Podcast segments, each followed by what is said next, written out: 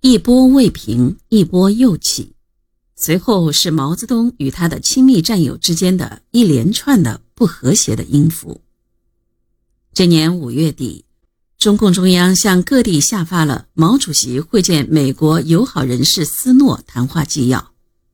在这不寻常的谈话纪要中，毛泽东第一次向外界透露了他对林彪一些做法的反感和不满。毛泽东批评说：“崇拜搞得过分了，搞许多形式主义，比如什么四个伟大。”毛泽东用英语说了“伟大的导师”“伟大的领袖”“伟大的统帅”“伟大的舵手”后，说了一个词。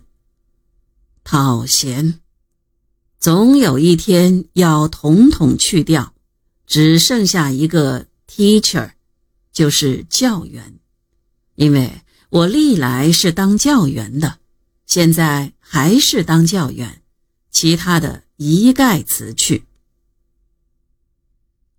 毛泽东这个谈话是在一九七零年十二月，选择这个时候在党内进行传达。表明毛泽东等待林彪自己觉悟的耐心正在动摇。六月中旬，毛泽东和林彪、周恩来、康生一起接见罗马尼亚客人，林彪再次不辞而别，在会谈中间溜出来，萎缩在大厅的角落里，经受着大烟瘾的折磨。会见大厅里，毛泽东泰然处之，谈笑风生，直到会谈结束。毛泽东与客人都走了，林彪还不死不活地枯坐在那里。七月一日是中国共产党的生日，毛泽东和林彪没有公开露面，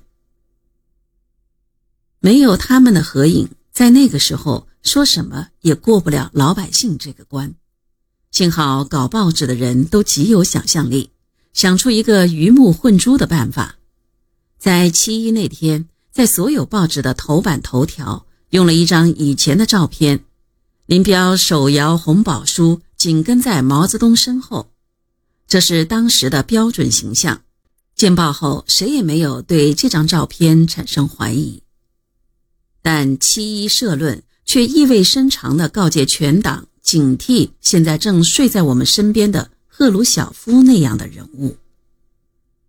一个月后，八一建军节。没有军队缔造者和直接指挥者的照片可不行，报纸只好如法炮制。但一个月内两次发旧照片，新闻界已是颤颤巍巍，生怕露马脚。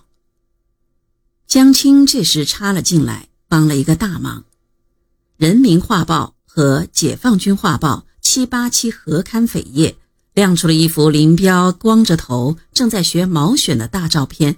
下方署名俊岭，这倒把林彪无限忠于毛泽东的形象得到了进一步的强化和巩固。但在这个背后，这个时候，毛泽东与林彪的斗争也到了白热化的地步。